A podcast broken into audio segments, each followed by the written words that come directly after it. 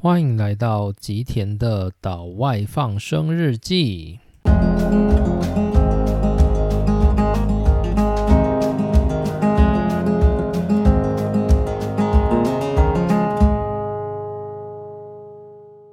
大家好，欢迎来到今天的内容。今天想跟大家聊的是我们的《拥抱青春四部曲》的第三部。那这一部的话，我相信很多人都一定看过这一部作品，叫做《牧羊少年奇幻之旅》。那这本书呢，它为什么我称作《拥抱青春》的系列之一？因为这本书它对于就是在追求梦想的人们，追求就是未来的人们，它是有一些特定的大胆的建议跟想法。那蕴含在这本书的里头，所以我认为这本书它对于就是那些曾经在青春的年华里面，然后对未来抱着憧憬的人们，就是他们会觉得这是一本非常非常热血，然后又有充满力量跟想法的一本著作。那或许那些过去曾经对未来充满美好想象的这些青年们，都已经出了社会，可能为人父母。也组成了家庭，那他们或许在日常生活中，就是已经渐渐的因为生活的忙碌、各种琐事耗费了自己的心神，对于社会的一切混乱感到不安或者是迷惘。那那些青春时代他们所抱持的那些梦想或者是憧憬。就这样子被收进了内心的盒子，然后放到就是一个遥远的角落，他们永远不会去触碰的角落。那我想，大部分的人的人生应该都类似这个样子，就是我们通常在孩童的时期，我们会很轻易的说出我未来想要做什么，例如说，我想当太空人，我想成为野球选手，我想要成为艺术家。等等的，就是我们在过去的那些年华里面，我很容易去想，我们想要变成什么。可是，当我们随着我们渐渐成长，我们认识了现实，我们忽然发现那些梦想所代表的东西，好像都不值得一提。然后呢，我们就会将这些梦想渐渐的收拾起来，再也不去触碰它。然后，我们开始不会想要去思考，我们是为了什么而活。我们的目标是什么？我们的天命到底是什么？我们每天想做的，或许就是获得在忙碌之后一点短暂的平静，一点短暂的快乐。这样的想法成为了我们的日常。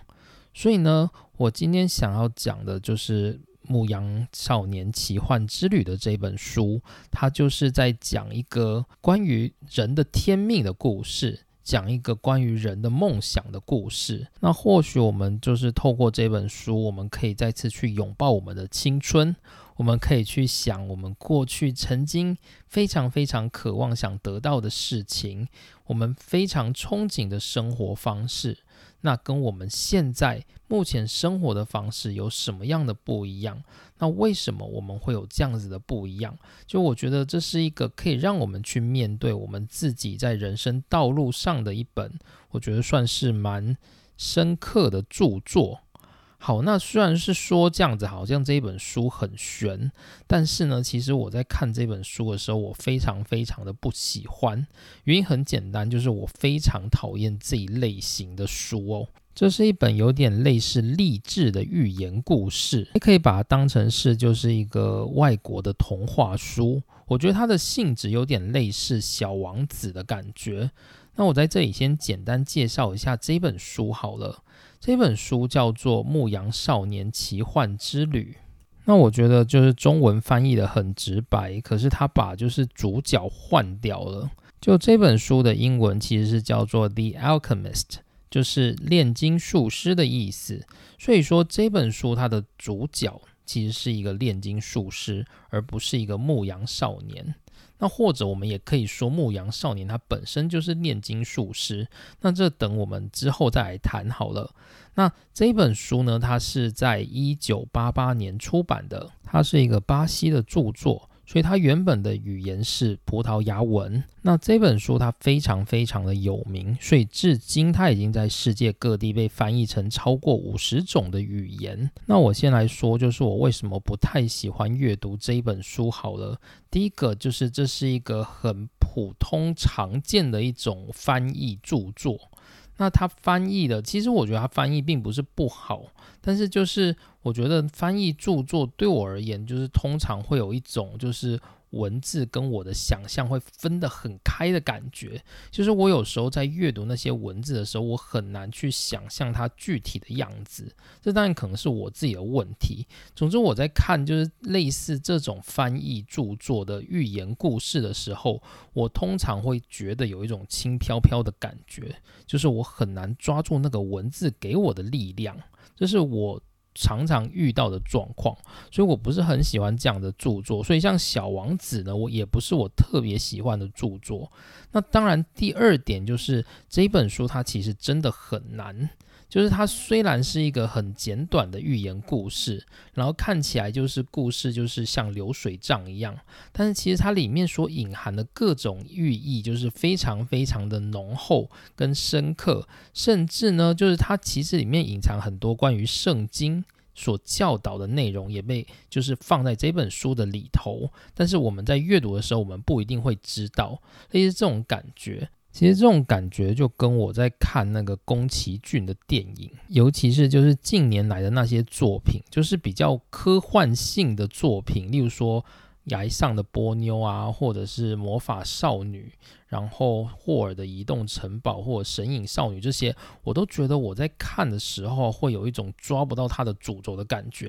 不知道大家会不会跟我有一样的感觉？就是我们会知道他其实是想要打一个大大敌人吧，或者是想要解决某一个事件，但是这个主轴是没有问题。可有时候你就会觉得他的那个主轴的过程就是千变万化。然后让你抓不到那个就是他想要描述的概念，那我觉得这本书就有点类似这种状况，就它虽然告诉你一个故事，但是你会觉得它故事里面有各种细节，那些细节你会觉得到底有没有必要出现，或者是那些细节它想要告诉你什么，你会觉得有一种就是抓不住的感觉。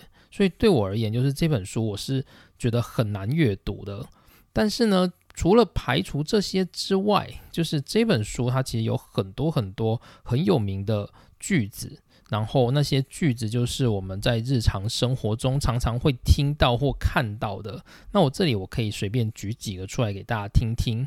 第一个，我想这是非常非常的有名。当你真心渴望某样东西时，整个宇宙都会联合起来帮助你完成。这大概是这本书里面最有名的一句话了。就是我们在日常生活中很容易看到别人写到，或者是甚至我们会拿这句话来鼓励我们，就是参加考试或者是面对困难的时候，我们会用这句话来鼓励我们自己。那这一句话就是出自于《牧羊少年的奇幻之旅》这一本书。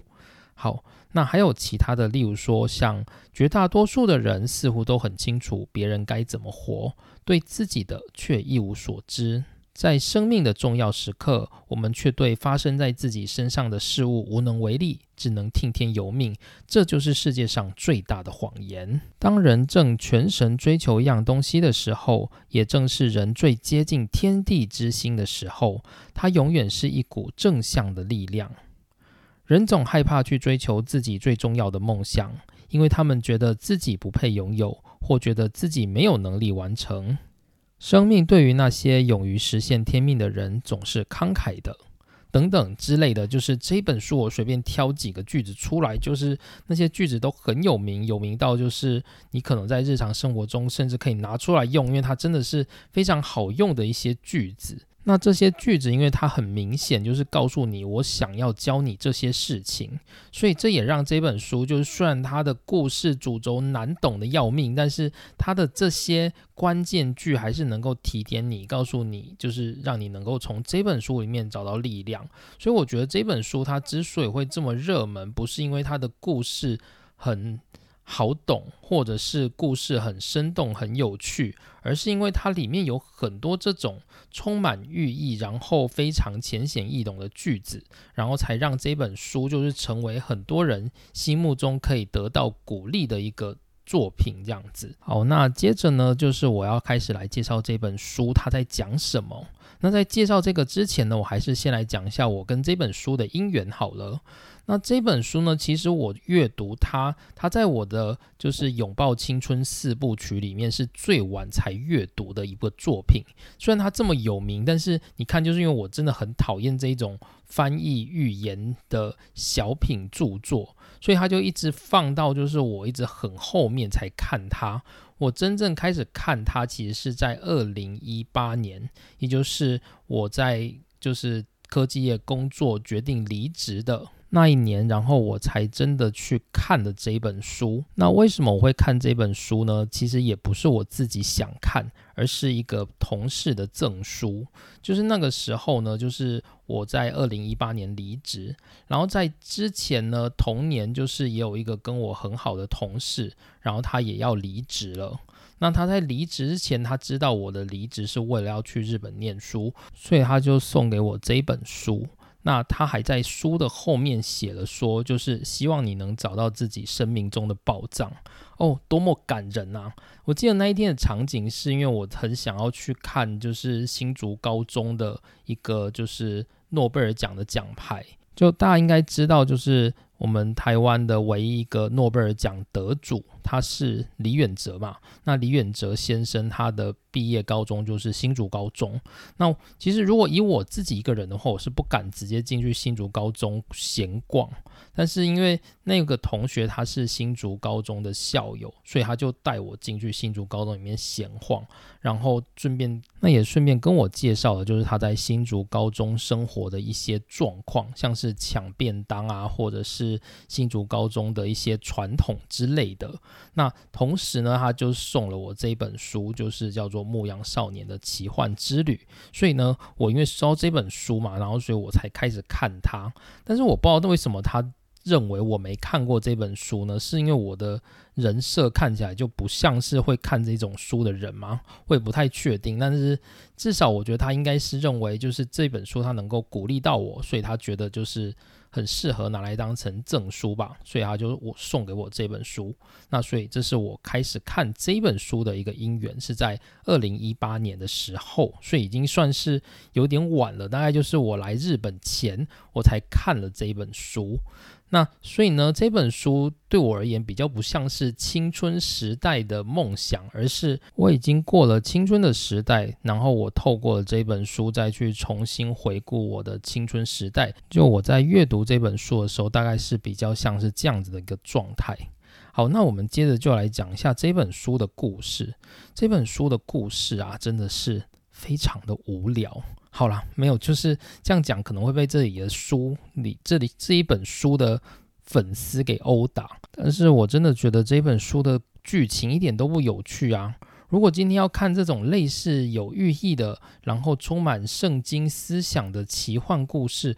为什么我们不去看《魔戒》，要来看《牧羊少年的奇幻之旅》呢？好了，那这就是我自己的想法而已，就是无关剧情，所以我还是来用比较公正的心情来讲讲这本书的剧情，然后大家自己去评断这本书有不有趣。我是觉得以我说故事的能力，应该大家听完也不会觉得这个故事是有趣的吧？好，那这本书是发生在就是中世纪的西班牙。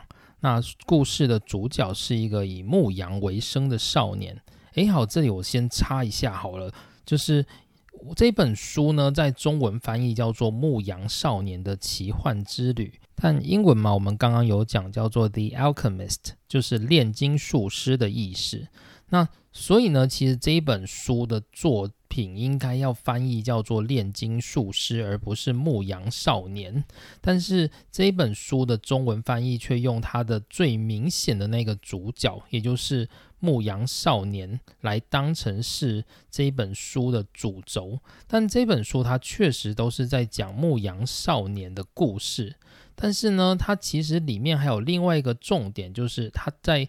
故事的中后期会出现一个炼金术师，那个炼金术师是这个故事里面非常重要的一个角色，而他也是这个故事他想要告诉大家最主要的那一个关键。当然呢，就是就是我们也可以说啊，就是牧羊少年。他本身就可以是一个炼金术师，甚至是我们每一个人都可以是自己人生的炼金术师。就是这个故事，他其实想要告诉大家的大概是这样子的一个概念，就是我们每个人都能够掌握我们自己的人生，我们都是我们自己人生的炼金术师。所以呢。我们现在要讲的就是这个主角是一个牧羊少年，但是呢，你也可以把他当成是他自己人生的炼金术师。我认为应该是这样子的，所以呢，就是不要被这个故事的标题给误导了。就是其实他这本书呢，就是一个炼金术师的故事。好，那。故事呢，它主要是在一个中世纪的西班牙，主角是一个牧羊少年，就是他是靠牧羊来为生的少年。然后呢，他在做梦的过程中，就是他梦到埃及的金字塔有宝藏，所以呢，他就觉得说，诶，我想要去寻找那一个宝藏。那他首先是透过就是一个吉普赛人，然后去解开他的梦境，告诉他说他的宝藏在埃及，他必须前往埃及去寻找他的宝藏。那当然他在寻找宝藏，就是他到底该不该放弃牧羊这个工作，然后去寻找宝藏的这个过程，他其实也非常非常的迷惘。而他就在迷惘的过程中，就是他在。一个城市的广场里，他遇到了一个就是萨冷国王。那那个萨冷国王，他就指引他说，请他遵从他的想法，他的天命去寻找他要的宝藏。于是呢，他终于就是毅然决然的卖掉他的羊，然后获得了钱，要前往埃及去寻找他的宝藏。结果没想到，他才刚把他的羊都卖掉之后。他的钱就马上都被骗光了，所以呢，怎么办？就是他非常非常的沮丧，所以他就在旅途的途中的一个水晶店里面找到了一份打工的工作。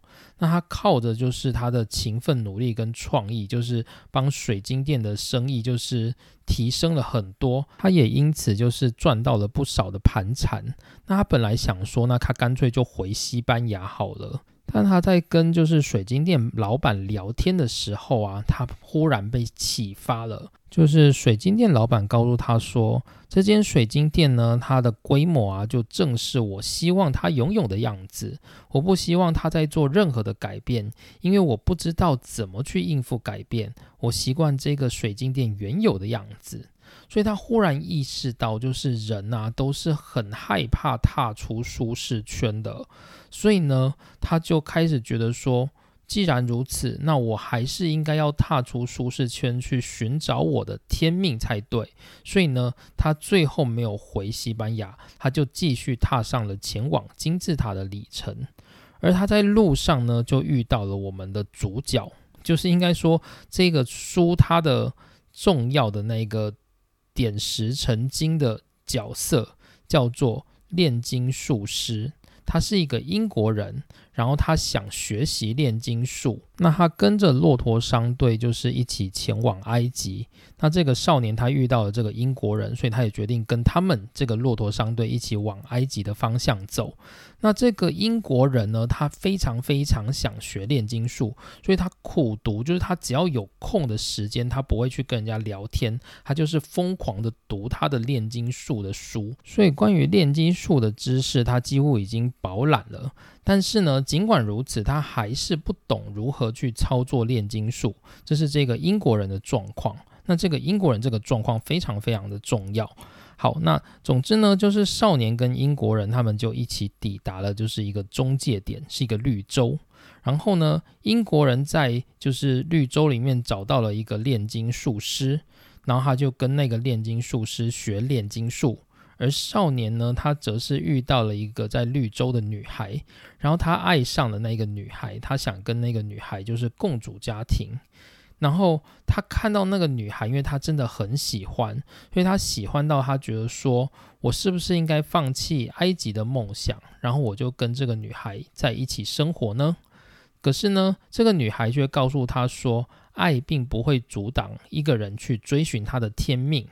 所以呢，少年最后还是决定，他必须要先割下这个女孩，先去寻找他的天命。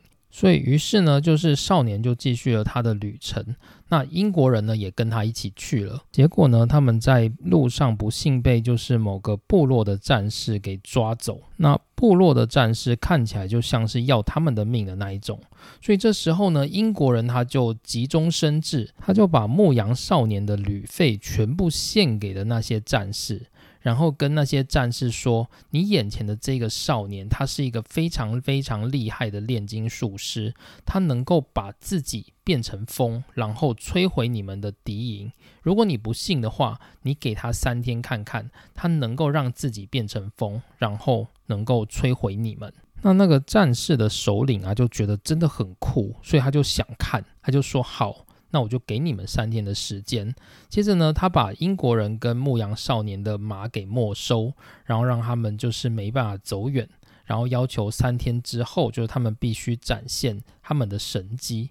结果呢，三天之后，就是牧羊少年就发现了他的梦想、他的生命、他的目标。都指向了一个，就是他的本心，他的天地之心。当他解开这个矛盾之后呢，他人就变成风了。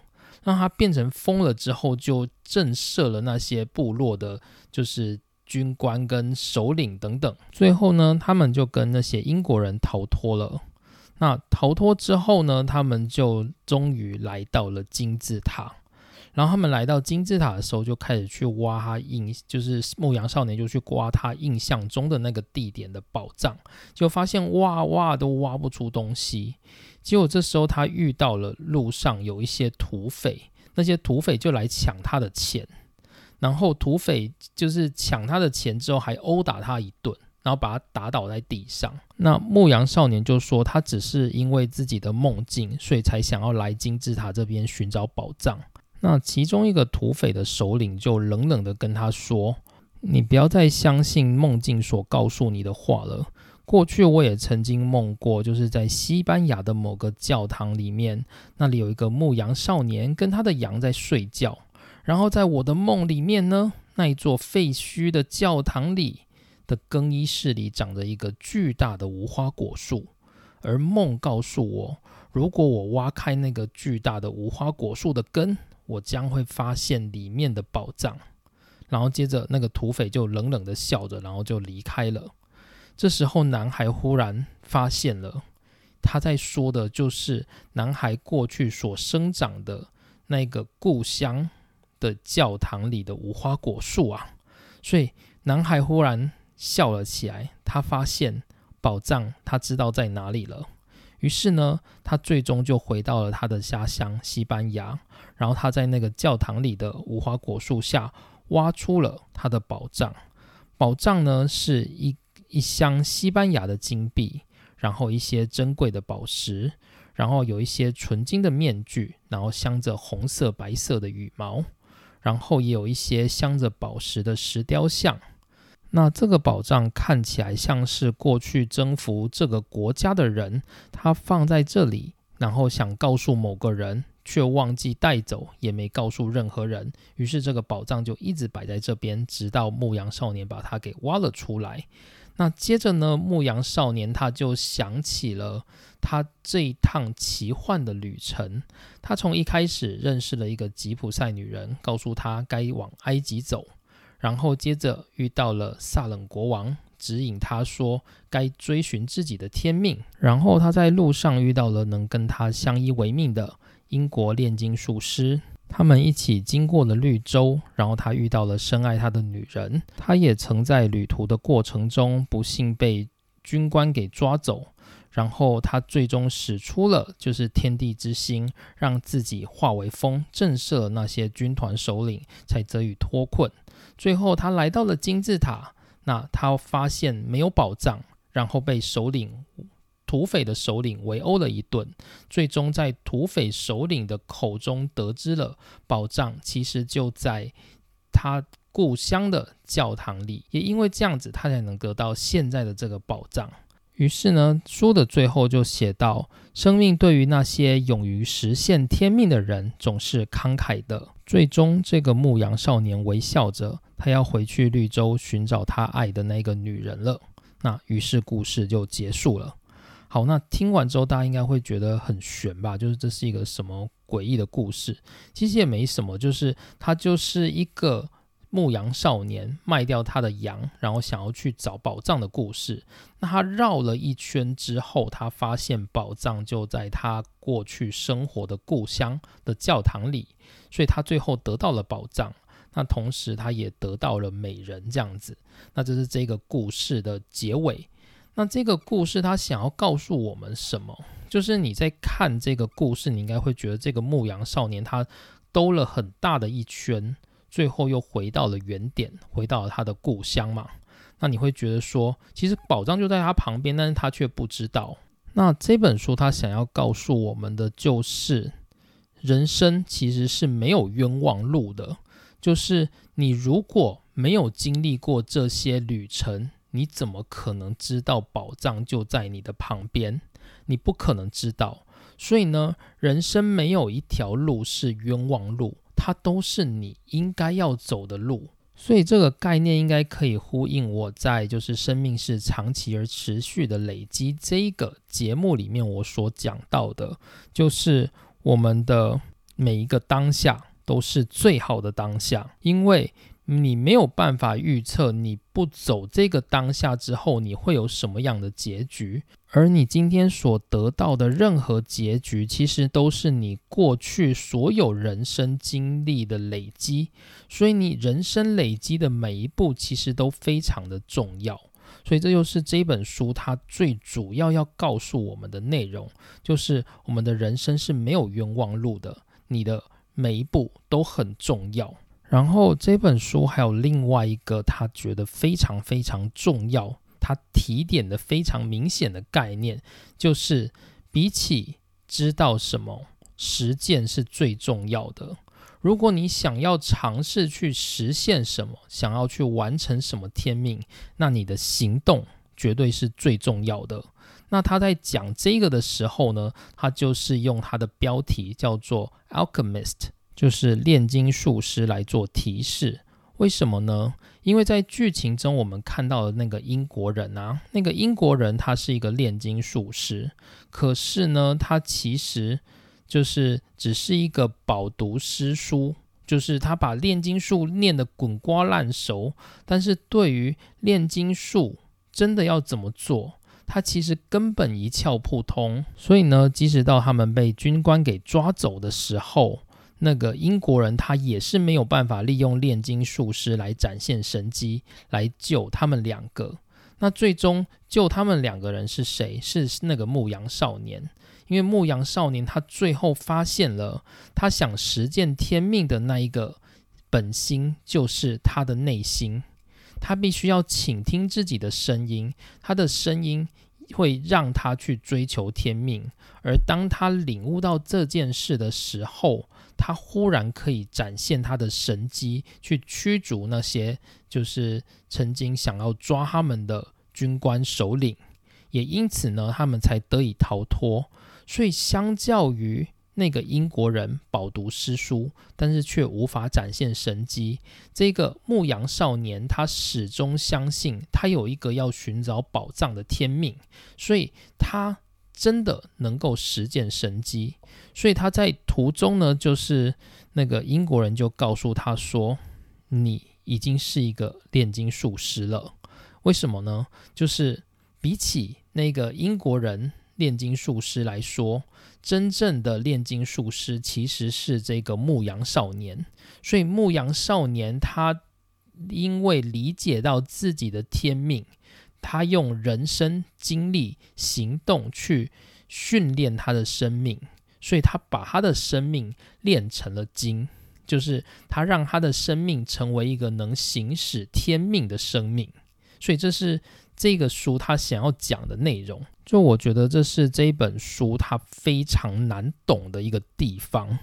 那。这个地方就是，就是我们会觉得说，为什么那个男孩要变成风？就变成风，他好像其实应该不是一个重点。重点是那个男孩，就是牧羊少年，他可以展现神机，因为他是一个追逐天命的人。好，于是呢，我们就要来谈谈，就是这本书里面其他的概念，就是有关于天命这回事。那首先呢，第一个就是天命呢，我们可以把它理解成，就是这个世界上我们一直憧憬，我们认为我们该做的事，我们与生下来就应该做的事。例如，我举一个非常明显的例子，就是爱因斯坦。爱因斯坦的天命是什么？他的天命，第一个当然就是他最熟悉的领域，也就是他提出了广义相对论。所以，广义相对论的提出，让人类改变了对宇宙的观点跟重力的观点。所以，这是一个非常非常可贵的意见。那另外呢，爱因斯坦在广义相对论上面是成功的吗？但是他在量子力学的领域是不成功的。可是，尽管他在量子力学的领域是几乎不成功的，他依然扮演了关键关键角色。他的关键角色就在于他去否定对手阵营的量子力学的几率论。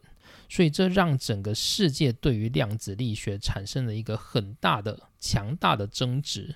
那这也是爱因斯坦他在整个物理学界，我认为是一个很重要的天命，就是他不只有成功的部分，就是在广义相对论上，他也有失败的部分，也就是在量子力学上面。就是爱因斯坦他在量子力学上面所提出来的概念，几乎都一直不断的被对手阵营给击击倒。所以呢，爱因斯坦他在量子力学，他除了刚开始那个光电效应以外，后面几乎是没有什么建树的。所以呢，在这个概念上，爱因斯坦虽然是失败的没错，但是也因为他的失败，让整个物理学在量子力学的激荡里面产生一个非常重要的火花。那这个就是爱因斯坦的天命。所以我认为每个人呢，他或许会有。某些适合他即将要成功的地方，这是他的天命；也或者有某些就是他命中注定要失败的地方，这也是他的天命。但这些天命呢，都是我们必须要去追寻的东西。因为对于天命呢，我们总不知道他会失败还是成功嘛，我们总是要去追逐它，我们才知道。但无论我们的天命它走向了成功或者是失败。那终究它就是天命，或者应该说，我们应该把整个天命的结果看成是一个中性的，没有所谓的成功或失败。你的天命就是完成你人生该做的事，就是你的天命。而你想要去了解你的天命，你只有透过行动，你才能够去了解。好，那这举什么样的例子呢？例如说，假设说我今天觉得我的天命是要成为一个老师。我喜欢教育人才，好，那这就是我认为我可能是这个天命嘛。那之后呢，我就朝当老师的这个目标迈进。那我可能最终就是考不上教师证，最后我当不成老师。那我考了五年、十年，我都考不上。好，那我就真的没办法成为老师。那所以呢？不能成为老师，这个也是我的天命。但尽管如此，我还是做过尝试，我才知道，就是不能成为老师是我的天命嘛。也有可能我。考上了教师证，然后我也当了老师。那我在教育的过程中，我发现，诶，教育真的不适合我，或者是我在学校教育的过程中发现了很多很多的状况。那最后导致我走上另外一条路。那这些每一个道路其实都是我们的天命。可是呢，如果我们没有认真去行动、去追求的话，我们是看不到那个天命的。所以呢，就是这本书，他在那个牧羊少年他在水晶店打工的时候嘛，水晶店老板就告诉他说，他不太想改变这个水晶店，因为他觉得改变的那个水晶店他会没有办法去应付，他害怕改变。而人呢，就是一个害怕改变的动物。可是，如果你今天真的想发现你的天命，你能完成你该完成的东西，那你只有不断的去行动，你才能够去找到那个天命。就这就是这本书他要说的，所以我们就会想说，要去追寻这个天命的过程，应该是很辛苦的吧？就是我们要去追寻天命，我们必须要去面对这个天命，它可能会导致我人生的失败，或者是我人生的成功，不是吗？所以我们会害怕嘛？所以呢，这本书就要讲到，就是要我们去倾听我们的内心。例如说，这个男孩牧羊少年，他的天命，他认为他想做的事就是去寻找那个宝藏。那他在寻找那个宝藏的时候，遇到了盗贼嘛？然后。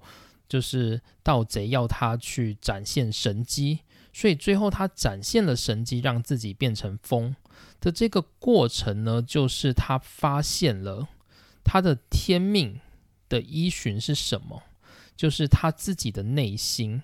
就是如果今天他真的很想执行这个天命，那他的内心无论怎么样也会产生力量，让他去完成它。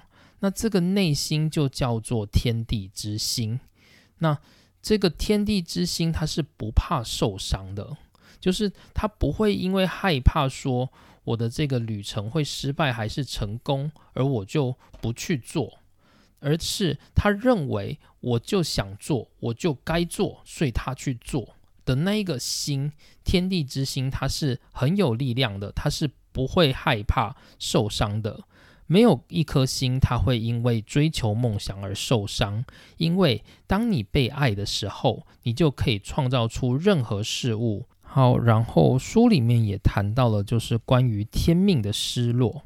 就是呢，每个人他们在年轻的时候都知道自己的天命，然而随着岁月的流失，一股神秘的力量将会说服人们，让他们相信根本就不可能完成自己的天命。到头来，别人会怎么想，就比自己的天命更重要。只有一件事情可以阻碍梦想成真，那就是人总是害怕去追求自己最重要的梦想，因为他们觉得自己不配拥有，或者是觉得自己没有能力完成。真正阻碍你、让你留在绿洲的是你的恐惧，你害怕一旦离开就不回来了。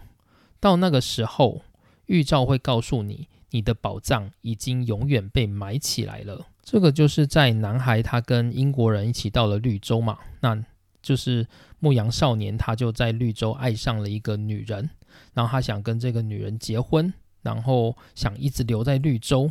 可是呢，当他停下来的之后，他可能就会因为现在的安逸而忘记了他的天命。那为什么他会害怕呢？因为他担心，如果他不。就是好好把握眼前的这个女人，她如果离开了绿洲，她搞不好就不会再回到绿洲了，她就再也遇不到这个她爱上的女人了。所以呢，他会害怕这件事情，所以他宁可就是把自己的天命埋起来，也要跟这个女生就是一起留在绿洲生活。可是最终呢，他还是被这个女生给说服了。这个女生就告诉他说：“爱并不会阻碍一个人去追寻他的天命。”也就是说，我们常常认为我们的人生有很多的阻碍，这些阻碍它正在影响着我，让我们无法。就是去追求我们过去的憧憬，或者是我们认为我们曾经想要、非常非常渴望要去做的事情。我们会认为这些都是我们琐碎的日常，那些让我们慢慢感到失望的现实，害我们无法去实现我们的天命。但是实际上是我们害怕失去我们现在安定、安稳、稳定、不容易改变的生活。就是我们害怕失去眼前的这个生活，其实是这个害怕让我们放弃了我们的天命。所以这是这个书它要告诉我们的事情，就是如果我们曾经对我们的人生感到一些迷惘，因为我们的生活琐事让我们觉得自己真的开始。没有办法去追逐我要的梦想了，我们像是被囚禁在一个人生的牢笼里面，已经无法跳脱了。但是作者要大家思考的是，这会不会只是你们自己的恐惧呢？会不会其实你的人生？你所恐惧的那些事情，事实上是不会发生的，因为当你要去追求天命的时候，整个宇宙应该都会联合起来帮助你才对。这是这个作者要告诉大家的事情。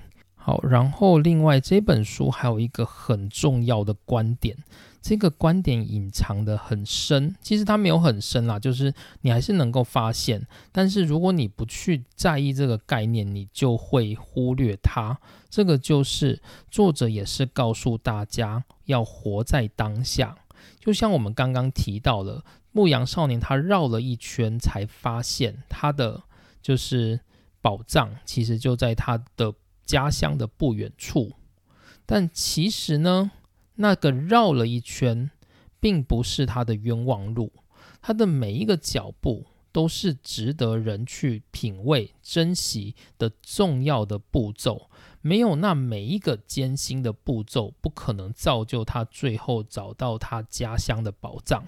所以，人生的每一个当下。都是值得我们去珍惜的，所以作者就是在书里面有提到说，未来的秘密就是现在。如果你专注于现在，就必定能改善现在；而如果你能改善现在，未来一定会更好。忘记未来吧，每一天都有着它自己的永恒。意思就是说，请我们把握我们每一个当下，我们忽略过去，然后把。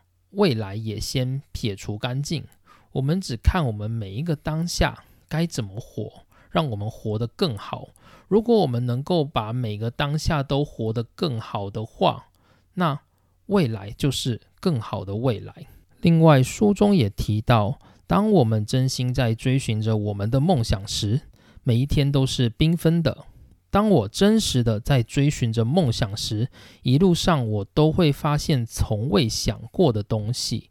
所以呢，这就要告诉大家说，这个过程的每一个步骤，你在追求梦想的每一个步骤，这每一个过步骤看起来都很艰辛、很痛苦。而如果你把那些步骤都当成每一个当下在看的话，你会发现每一个当下都有很多你所意想不到的美好的东西在里面。这个有一点点悬，我觉得如果你没有对就是当下或者是像是佛学有所了解的话，你会觉得有一点点困难。但是我不知道基督教有没有类似的观念，因为它其实这本书里面是有涵盖圣经的思想在里头的。但是呢，我在这个当下的概念里面，就是我还是感受到是偏向佛学的境界。就是我们为什么会感受到当下？就是我们对于我们的呼吸、我们的思想，我们会控制在我们一直感受到当下的活动。所以呢，如果我们能够感受到当下的话，我们能够，我们才能够去知觉每一个步骤、每一个环节、每一个细小的美好的部分。所以这是作者他要我们去理解的东西，就是你要学会去感受当下。那对我而言，我觉得感受当下这个概念，其实跟天地之心有一点点类似。就是天地之心的概念，就是要你与天地合而为一。就是当你感受到你的天命的时候，其实你跟天地已经不分你我了。这有点悬，对不对？就是你可能会想说，我到底是在说什么？对，就是我觉得有点困难。就是当你活在当下的时候啊，其实你可以说。跟天地就是不分你我的，应该没有错吧？就是我们通常会无法感受到现在，是因为我们的大脑有一个预设模式，那个预设模式会在我们放空的时候开始乱窜，就是我们会开始去想未来要发生的事，会去想过去要发生的事，所以说我们的精神已经神游在，就是非现在了。在我们放空的时候，我们的精神通常是神游在非现在；而我们感受当下的时候，其实就是一个与天地合而为一的动作。所以，与天地合而为一的那个当下的本心，就是天地之心。所以我这样说，应该我觉得算是合理。所以，我们以我们的天地之心去感受我们的天命到底是什么。然后我们以我们的天地之心去好好的享受、观察每一个追求天命的步骤，这是这个书它要我们所认识到的事情。所以我觉得这本书它其实还是带有一点冥想的概念，就是它会希望大家去学习天地之心，与天地合而为一，然后去掌握活在当下的这个动作。那这个动作呢，你如果没有透过冥想，就是你没有透过。冥想去寻找你的神我，就是让你神跟我合而为一的话，就是你没有办法去感受这个当下，也没办法感受到天地合一嘛。所以这个就是我觉得这本书它有一点点操作困难的部分。就虽然我们可以理解，我们有本心，我们要。聆听我们的本心，然后我们要追求我们本心所告诉我们的声音，然后去寻找我们的天命。这个这本书的字面上的意思，我们都没有问题吗？那活在当下，我觉得也字面上的意思也没有问题嘛。但是在操作面上，你要如何去实践这个部分？我觉得这是这本书它介绍，但是非常非常难的部分。但是，所以这本书呢，它其实也类似在讲炼金术的概念，就是这本书就是告诉你你要如何去练你的生命，把你的生命练成一个金。可是呢，你如果只记得这本书告诉你的知识，你是练不成的。你只有透过行动，透过各种掌握天地之心的行动，你才有办法把你的生命。变成炼金，就是你才有办法成为你自己生命的炼金术师。就是这一本书，它要告诉我们的概念。好，所以我把这一本非常非常玄妙的寓言故事给做一个简单的介绍。那这就是我的《拥抱青春》四部曲的第三部曲。这是一个关于我们去认识我们人生天命的故事。好，那今天的内容就到这边，我们下次听，拜拜。